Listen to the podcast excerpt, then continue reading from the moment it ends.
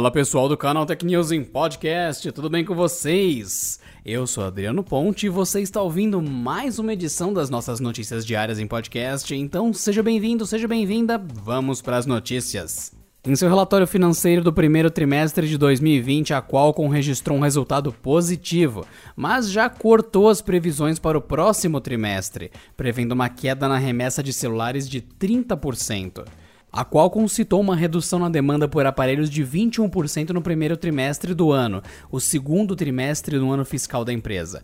E para o próximo trimestre é esperado uma queda de 30% na demanda e que terá impacto direto no faturamento do período, estimado agora entre 4,4 e 5,2 bilhões de dólares.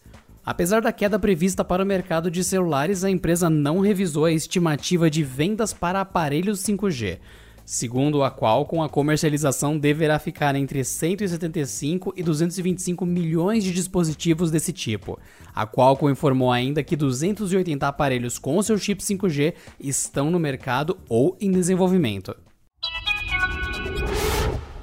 Mark Zuckerberg pode estar em busca de mais poder dentro do Facebook. Segundo uma reportagem do Wall Street Journal dessa semana, o CEO da companhia está tentando modificar integrantes da sua mesa diretora.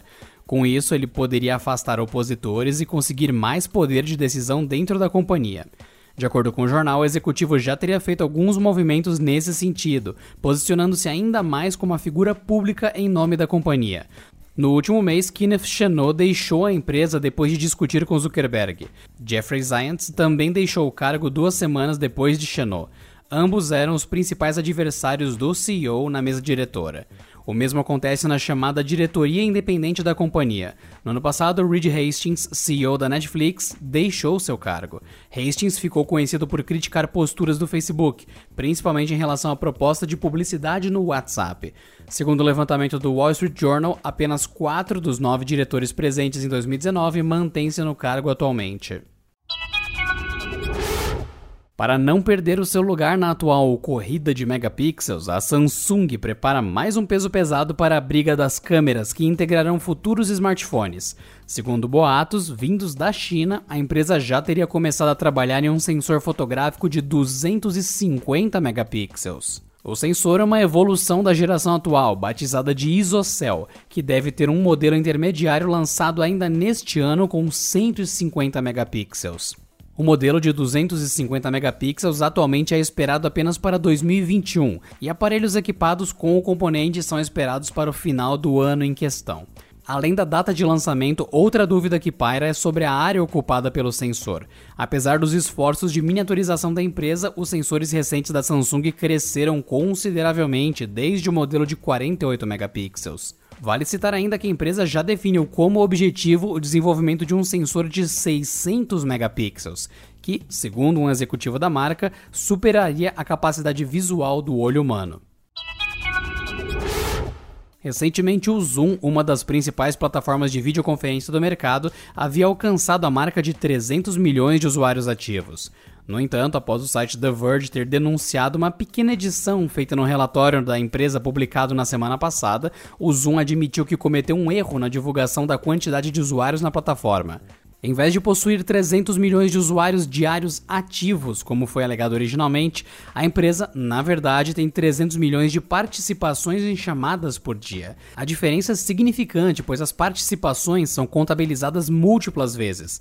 Por exemplo, caso uma pessoa realize 10 videoconferências em um único dia, ela conta como 10 acessos, não apenas um. Os usuários ativos são calculados com base no login diário de cada participante, independente de quantos acessos foram feitos no mesmo dia pela mesma pessoa.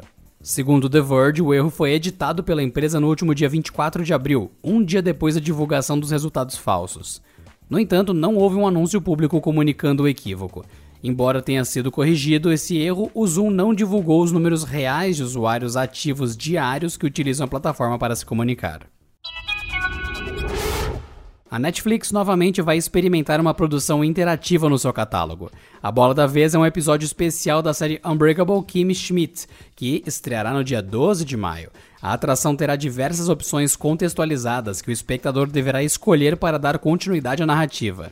Unbreakable Kim Schmidt foi uma série produzida pela NBC, cujos direitos foram adquiridos pela Netflix e exibida até a quarta e a final temporada em 2019. Nesse retorno, intitulado Kim vs. The Reverend, a protagonista descobre que o reverendo, mesmo preso pelos seus crimes, está planejando algo maléfico e parte para impedi-lo. E, ao mesmo tempo, ela tenta organizar o seu casamento. O episódio contará com participações especiais de Daniel Radcliffe, John Knoxville, Amy Sedaris e Chris Purnell, entre muitos outros. E claro, o incrível Titus Andromedan também volta.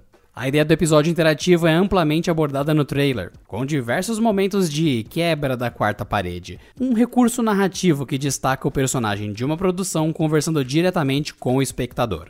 A sinopse divulgada pela Netflix também faz referência à interatividade, ainda que muito brevemente, referindo-se ao especial como a maior aventura de Kimi até hoje.